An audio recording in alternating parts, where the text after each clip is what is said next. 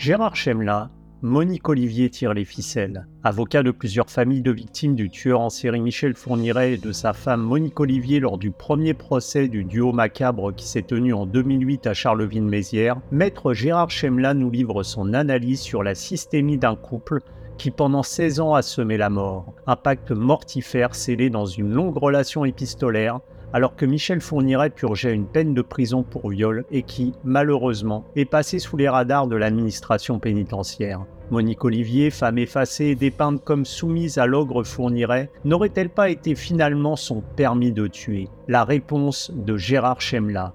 Une interview signée Agent d'entretien.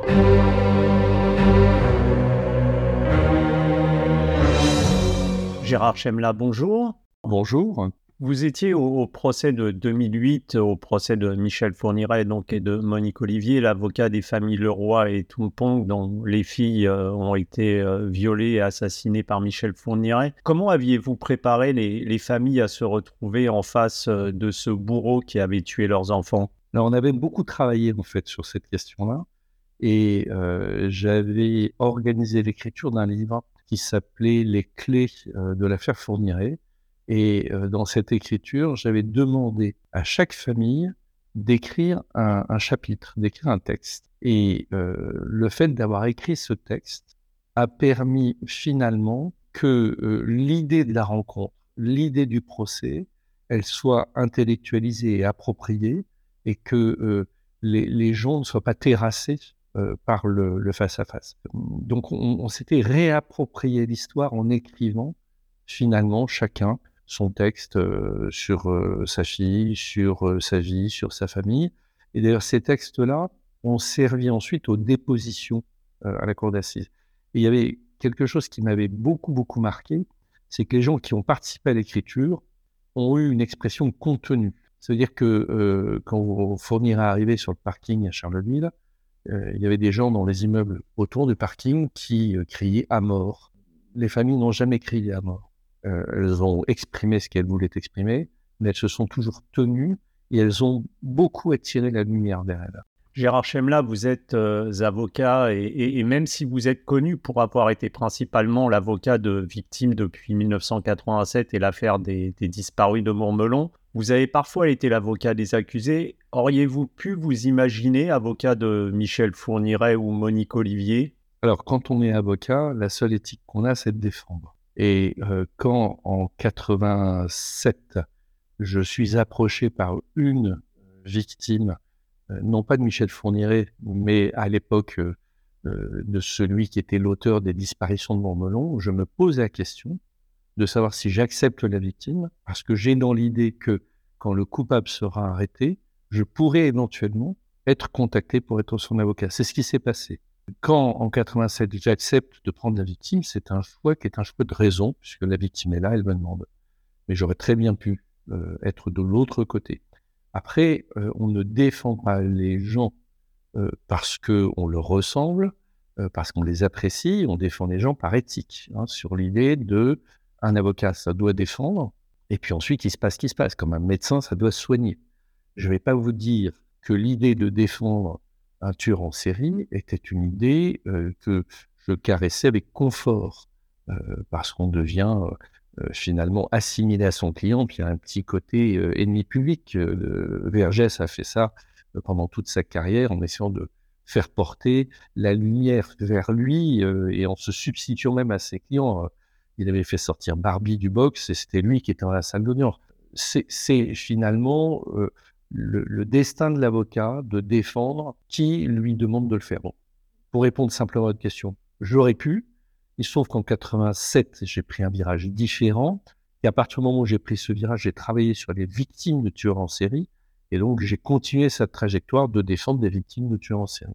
Vous avez plaidé dans des affaires retentissantes comme l'affaire euh, Pierre Chanal et les disparus Mourmelon, le, fameux procès euh, Fourniret euh, que l'on évoque largement, ou plus récemment aux côtés des victimes des attentats du 13 novembre. Comment, à titre personnel, sortons de telles lessiveuses médiatiques et est-il toujours simple de prendre une distance nécessaire afin que psychologiquement de telles atrocités ne vous atteignent pas trop? Quand j'ai pris la parole au procès Fourniret, j'ai dit ça fait deux mois que je dors avec Monique.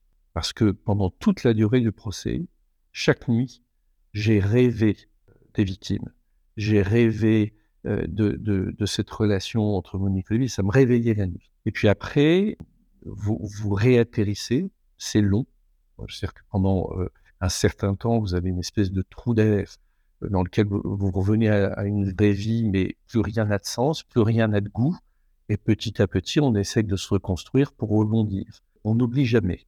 On n'oublie jamais. Heureusement, les dossiers qui suivent, finalement, redonnent une adrénaline qui fait que on passe à autre chose. Mais euh, c'est vrai que dans ma vie d'avocat, j'ai souvent rebondi de malheur en malheur. Le dernier procès qui était euh, euh, celui des attentats, donc Paris puis Nice, je l'ai terminé totalement détruit au plan, psychologique. Et je suis dans une reconstruction actuellement euh, avec euh, euh, des moments qui sont des moments compliqués. Celui qui sort indemne de ça, c'est qu'il ne s'est pas impliqué.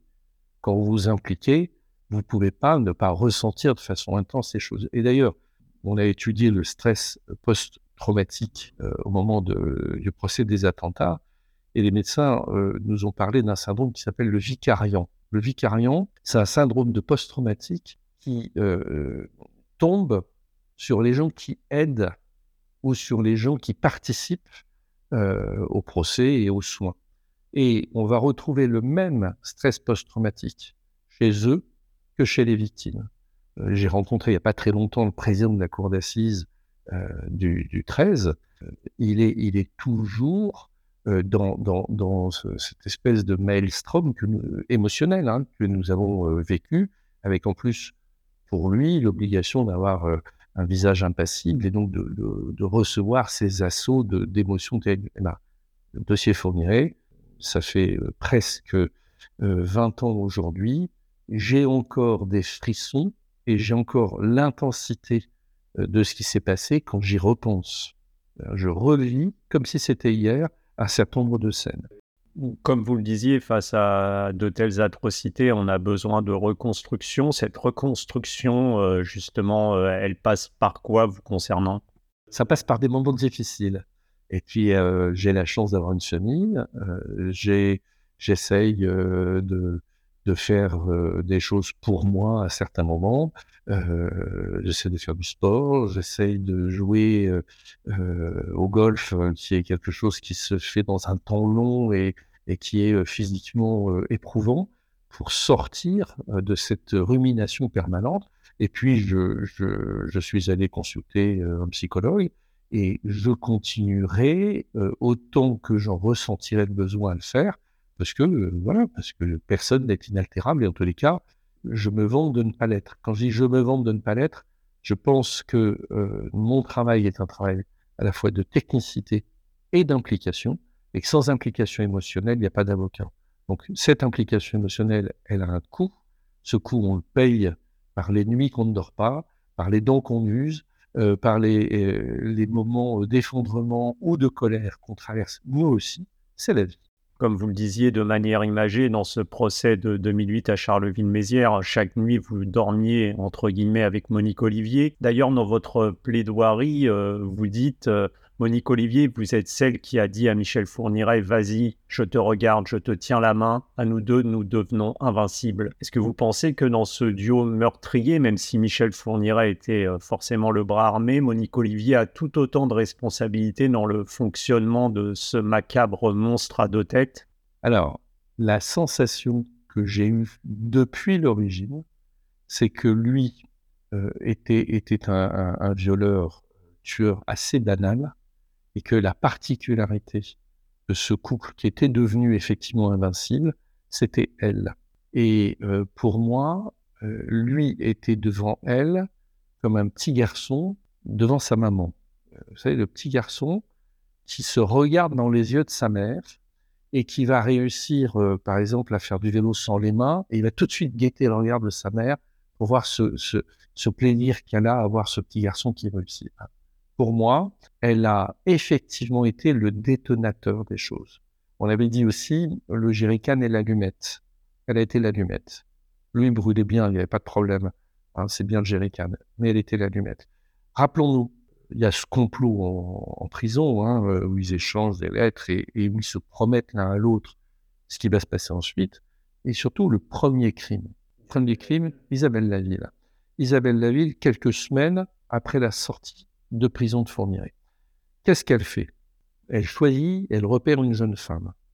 Et elle la repère en, euh, choisissant quelqu'un qui lui ressemble quand elle avait elle-même 18 ans et perdu sa virginité. Et ensuite, elle va enlever la jeune femme, c'est-à-dire la faire monter dans sa voiture, et ensuite elle fait monter Fourniret dans la voiture, et il se fait passer pour un autostoppeur.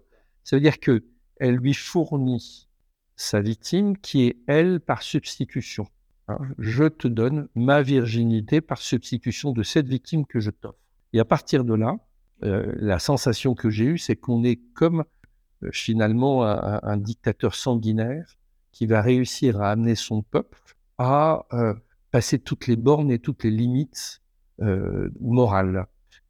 ça m'a beaucoup fait penser finalement à ce qui se passait dans les camps de concentration, quand l'autorité, quand celui qui représente finalement la bienveillance, va, va faire sauter la limite, tout le monde peut s'affranchir de la limite. Et eh ben, euh, c'est un peu ce que j'ai essayé d'exprimer euh, au procès. On le voyait lui, mais elle était toujours là, elle. Et même à la fin, euh, c'est-à-dire même dans cette phase après la naissance de leur fils, où elle ne participe plus directement, elle est quand même là. Il va lui rapporter les affaires, elle va inspecter, elle va faire ses commentaires. Et ensuite, ça je lui ai fait dire à elle à l'audience, dans leur vie sexuelle, elle va jouer le rôle de la petite victime. C'est-à-dire qu'elle va lui parler comme les petites victimes pour lui permettre de revivre euh, cette, euh, cette euh, émotion qu'il a eue au moment du crime et pour aussi se l'approprier. Elle lui permet de le revivre, mais elle-même, elle y trouve son compte. Donc on est clairement dans un jeu à trois. Vous avez elle, vous avez lui, et vous avez une victime interchangeable. La victime en elle-même n'a pas d'importance. Ça peut être n'importe quelle fille, à condition qu'elle corresponde finalement à ce que veut fournir. Mais euh, il y en a qui sont vierges, il y en a qui ne le sont pas, il y en a qui sont euh, très jeunes, d'autres un peu moins jeunes. La victime est un catalyseur d'une relation de couple. Dans cet échange épistolaire qui naît en prison lorsque Michel Fourniret est incarcéré pour viol et euh, qu'il fait paraître une petite annonce dans le journal Le Pèlerin euh, qui dit euh, Prisonnier aimerait correspondre avec personne de tout âge pour oublier solitude. Très rapidement se scelle le pacte macabre entre Michel Fourniret et Monique Olivier. Elle lui trouvera des, membranes sur pattes, comme ils disent, à la sortie de prison. Est-ce que vous pensez, comme votre, votre ami Jean-Luc Poyer, le psychologue qui a analysé le profil psychologique de Monique Olivier, que c'est elle justement qui lui a fourni ce permis de tuer. Je pense que ça va même encore plus loin, parce que je ne suis pas sûr qu'elle-même croit qu'il va tuer son mari. C'est-à-dire qu'il euh, y, y, a, cet échange entre des, des fentes, hein, des jeunes fentes, euh, où effectivement des membranes, et je te ferai rendre les enfants, euh, mais à chaque fois qu'il euh, passe à l'acte contre son mari, on s'aperçoit que ce sont des passages à l'acte extrêmement timides, euh, timorés, qui, ne peuvent aller nulle part. Et, tout ça se convient en prison et se, et se déroule euh, en liberté. Il sort de prison. On a Isabelle Laville, donc c'est elle amorce la pompe. Hein. je te donne une première victime, une première jeune fente, et ensuite, à chaque fois qu'il va l'accompagner pour aller voir les enfants et soi-disant pour agresser euh, l'ex-mari. Au retour, on va avoir sur le chemin de retour une nouvelle victime où elle va l'accompagner. C'est comme ça que, par exemple, Natacha Dané et puis d'autres pour lesquels je pense qu'il n'y a pas encore eu de, jugement, il n'y en aura certainement jamais, euh, elle va participer au donnant-donnant. Euh, mais je pense que ce donnant-donnant, il a une seule intensité, c'est le fait d'attraper et d'introduire dans leur vie cette, euh, cette victime. Et d'ailleurs, on, va voir que ça continue quand, quand l'ex-mari sort du jeu. Clairement, ils conviennent de ça. C'est un truc totalement fou. C'est macabre, mais c'est surtout totalement délirant. Pas délirant au sens de la folie, délirant au sens de la raison. Et il y a une excitation derrière ça, j'en suis certain, qui est pensée dès les premières années. Alors depuis le 1er mars 2022, un pôle judiciaire dédié aux affaires non résolues a été euh, créé à Nanterre, un pôle qui doit, selon les termes du ministre de la Justice Éric Dupont-Moretti, permettre aux cold de rester vivants judiciairement et d'offrir une réponse aux victimes. Aujourd'hui, on sait qu'il y a plus de 20 ADN non identifiés sur le matelas que Michel Fourniret avait dans sa fameuse euh, fourgonnette blanche avec laquelle euh, il enlevait ses victimes. Est-ce que vous pensez que sur ces cold cases sur lesquels plane l'ombre de l'ogre des Ardennes, il y aura effectivement des réponses qui seront trouvées afin que les familles puissent faire leur deuil Non, non. On ne pourra pas. Le seul qui aurait pu permettre de le faire, c'est lui, euh, s'il avait voulu raconter. Donc, euh, soit il a écrit quelque chose quelque part, mais ça m'étonnerait, parce que son grand plaisir, c'était quand même de tenir. Euh, c'est un marionnettiste, hein, il tient les gens au bout d'une ficelle. Elle, elle, elle va distiller des petites choses mais à chaque fois d'une façon très molle avec je ne suis pas sûr, je me demande, peut-être que. Non, moi je n'y crois pas. Vous savez, euh, la question elle s'est posée dans la préparation du procès. On s'est demandé euh, comment il fallait faire. Et, donc la question qu'on se posait, c'était est-ce qu'on fait un procès pour tout ce qu'a fait Fournier ou est-ce qu'on fait un procès pour ce qui est simple? Ce qui est simple, autrement dit, ce pourquoi il a avoué et on a retrouvé des corps on a décidé à ce moment-là de mettre en place une espèce de théorie qui était la théorie des deux cercles. Le premier cercle, c'est euh, les, dix cas élucidés. Et donc, on, le jugeait rapidement, parce qu'il a été jugé rapidement, elle et lui, pour les dix cas élucidés. Et ensuite, on avait la promesse que, malgré ce jugement, il resterait euh, une équipe qui travaillerait sur tous les cas non élucidés. Cette équipe n'a pas beaucoup travaillé. Elle a un petit peu bossé sur les dossiers euh, qu'on avait déjà euh, finalement raccroché à Fourniret, c'est le dossier euh, Paris de Metz. Le dossier Mouzin est un dossier qui, est quand même très présent dans l'actualité et on ne pouvait pas faire l'économie, mais pour tous les autres, je n'ai pas vu de traces d'un travail effectif. Et, et, puis il y a aussi peut-être cette idée d'utilité judiciaire qui fait que dans la mesure où il a déjà été condamné à la peine la plus forte, c'est plus trop utile de chercher. Je pense que c'est une vraie erreur parce que euh, on a aussi compris euh, au travers des affaires de tueurs en série, prenez Chanal, Holm, prenez Émile Louis et, vous prenez Fourniret, on a compris qu'il y avait des chevauchements et qu'on pouvait prêter à l'un des choses qui appartenaient à l'autre. Il peut aussi y avoir d'autres tueurs en série. Tueurs en série, vous savez, il y en a quand même, ça court pas les rues, hein, mais c'est un phénomène qui est réel euh, donc, euh, il peut y avoir d'autres tueurs en série à qui on a prêté ou attribué des disparitions euh, rattachées à Fournier. C'est évident qu'il faut chercher. Après, le temps passe, les gens meurent, et il y a d'autres affaires qui naissent. Aujourd'hui, Monique Olivier va être envoyée devant les assises par le parquet de Nanterre euh, pour l'affaire euh, de la petite euh, Estelle Mouzin, mais également pour les meurtres de Marie-Angèle Domès et Johanna Parish. Est-ce que vous pensez que si justement Michel Fournier a emporté avec lui ses, secrets dans la tombe, on peut espérer concernant le cadavre de la petite Estelle Mouzin qui n'a jamais été retrouvé malgré les fouilles, qu'on puisse là encore avoir des réponses? Alors déjà, la recherche des corps, pour Fourniret, ça a toujours été quelque chose de très particulier. On a mis, je ne sais pas combien d'années, à retrouver le corps euh, d'Isabelle Laville. Euh, il a fait euh, réaliser des fouilles dans le parc du château du Sautou, en baladant des enquêteurs pendant des journées entières pour retrouver notamment le corps de, la petite Isabelle Brichet. Donc, si vous voulez, il y avait un grand, il y avait un grand jeu de sa part. Et puis peut-être aussi y a tellement corps qui ont été tellement laissés euh, un peu n'importe où euh, que, que la mémoire est, pas si simple que ça à retrouver. Euh, on n'a jamais retrouvé le corps de, Farida Amish, alors qu'ils étaient tous les deux là pour la faire disparaître.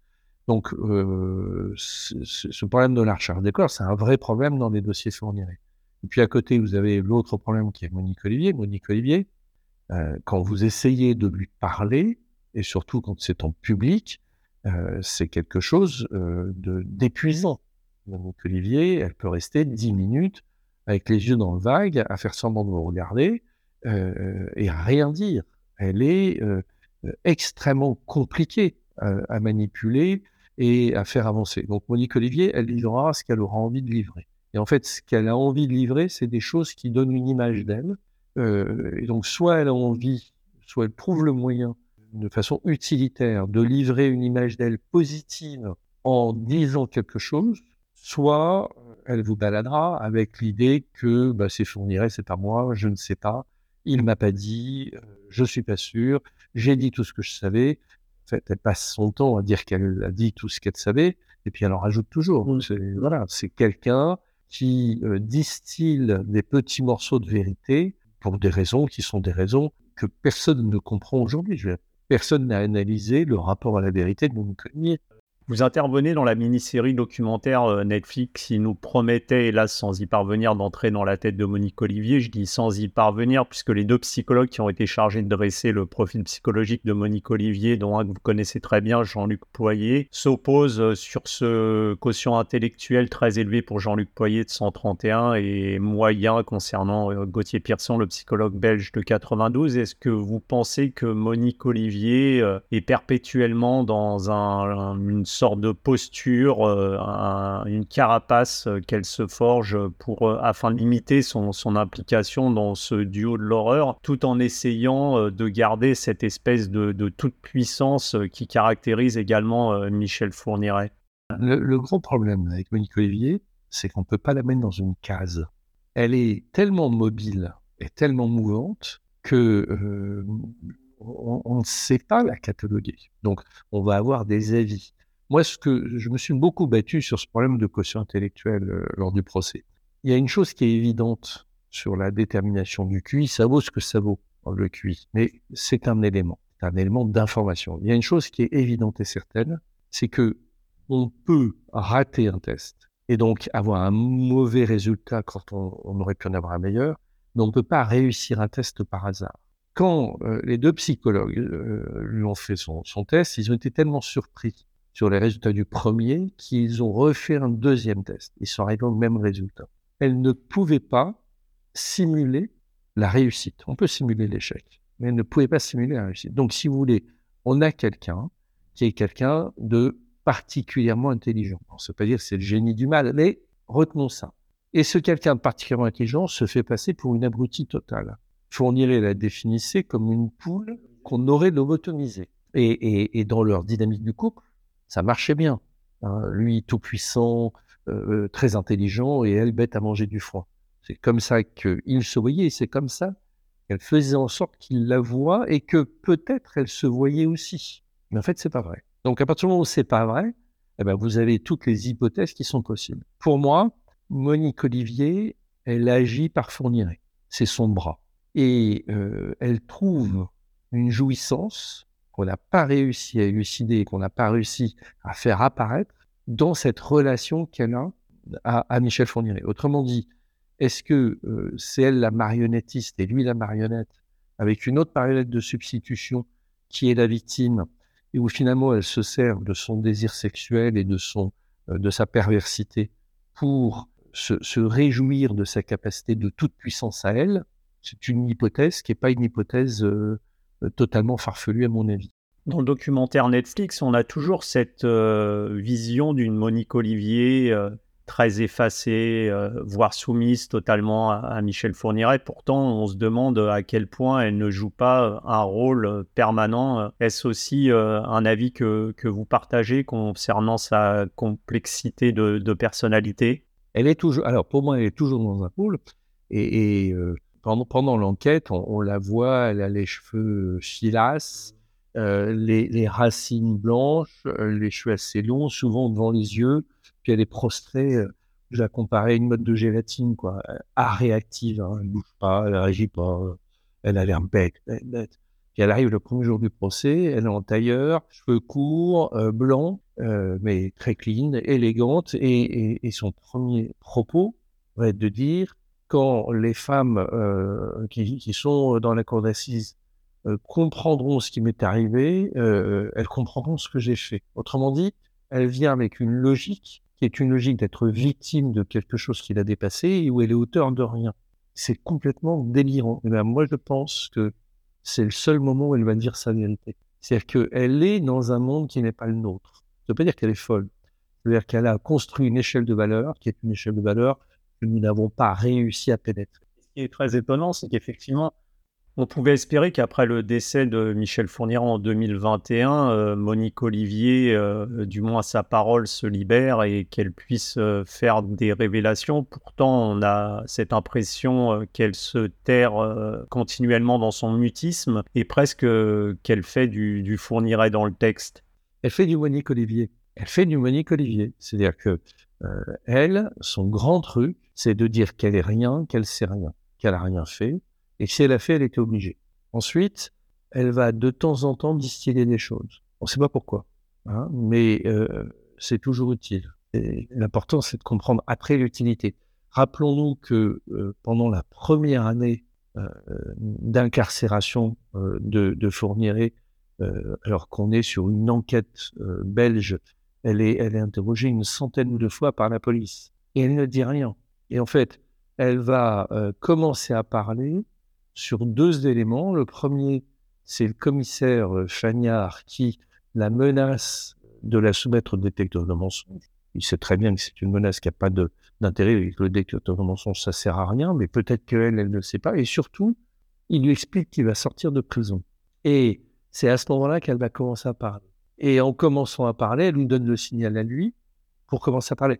Et, ce qui est extraordinaire, c'est qu'elle va même parler de choses sur lesquelles on ne l'interroge pas c'est dans cet interrogatoire-là qu'elle va parler de l'assassinat de, Fabienne Leroy, qui euh, a été complètement oublié par les enquêteurs. C'est une affaire qui est fermée, il y a eu un non-lieu. Elle n'est pas dans l'enquête, cette affaire. C'est elle qui va mettre les enquêteurs sur cette piste parce qu'ils n'y avaient pas pensé. Donc, elle va dire des choses qui vont au-delà des questions qu'on lui pose. À certains moments, elle les dit. Elle les dit pour des raisons qu'on comprend, qu'on imagine après, mais qui sont ces raisons. En fait, cette raison, c'est la toute-puissance. C'est la toute-puissance du silence, c'est ce côté sphinx, à mon avis, qu'elle affectionne, parce que du coup, tout le monde danse euh, une espèce de, danse du ventre devant elle pour la supplier euh, d'exprimer des choses. Cette, femme, elle est dans une, euh, dans une quête de pouvoir sur les autres. Et ce pouvoir, elle l'exerce de cette façon-là. Je pense qu'elle est complètement au-delà des notions de bien et de mal elle est une fois pour toutes, la seule victime, c'est elle. Les autres ne sont pas des victimes. Vous savez, Fourniret, euh, première déclaration devant les instructions, il, explique euh, qu'il euh, y a des douleurs qui sont pires que la mort, et finalement, la mort peut être libératrice. Autrement dit, il compare sa douleur à lui, qui est celle de ne d'avoir une femme qui n'était pas vierge au son mariage. C'est ça ce qu'il exprime, hein. c'est sa douleur à lui, il va la comparer à la douleur des victimes, de ses victimes qu'il a assassinées, en disant que finalement, il les a plus libérées qu'autre chose. Donc on est sur une inversion totale du sens de toute valeur. Et ben, elle, elle est dans la même logique, elle ne dit pas de la même façon, mais elle est dans la même logique. Ce qui est très étonnant concernant Monique Olivier, c'est qu'on a perpétuellement l'impression que c'est elle qui tire les ficelles. Ainsi, euh, quand Michel Fourniret est à quelques semaines de sortir de prison, c'est elle qui va finalement craquer et avouer les meurtres de Michel Fourniret autant que sa complicité. même chose concernant euh, l'affaire de la petite Estelle Mouzin, c'est elle qui met à mal l'alibi de Michel Fourniret pour euh, relancer le dossier. Est-ce que finalement Monique Olivier n'est pas la marionnettiste qui tient perpétuellement perpétuellement les ficelles. Demandez-vous pourquoi. Il va pas sortir de prison. Euh, elle, elle a rien à y gagner. Donc pourquoi? Parce que à ce moment-là, elle prend le lead, elle prend le pouvoir, y compris sur lui. Hmm. Parce que tout puissant qu'il est, il finit par la suivre à chaque fois. Moi, je pense qu'il se parle au travers de nous. Je pense qu'il continue euh, leur, jeu macabre et que ça continuera après la mort de Fourniret. Elle va continuer à le faire parler. Alors pour finir sur une note euh, philosophique, Blaise Pascal dans ses pensées écrivait euh, La justice sans la force est impuissante, la force sans la justice est tyrannique. Pensez-vous que notre euh, société ait encore énormément de travail pour concilier les deux dans un juste équilibre? Non, moi je ne crois pas aux équilibres. Je pense qu'un équilibre, c'est toujours quelque chose qui est en train de tomber. C'est-à-dire que l'équilibre, c'est un moment extrêmement passager et, si vous voulez une image, vous prenez euh, une chaise que vous faites tenir sur votre pouce, vous serez en permanence en train de la rééquilibrer parce qu'elle partira à droite, elle partira à gauche. La justice, c'est ça. La justice, elle est euh, parfois impuissante euh, parce que on va mettre le focus sur des défenses de liberté qui font que on, va mettre à mal la capacité d'enquêter et de juger. À certains moments, on va aller dans un balancier différent où l'exigence de liberté passera après l'exigence de sécurité. Et la justice, elle est toujours en train de faire le grand écart entre des notions qui sont des notions incompatibles. La justice, elle est humaine et elle est en permanence en déséquilibre.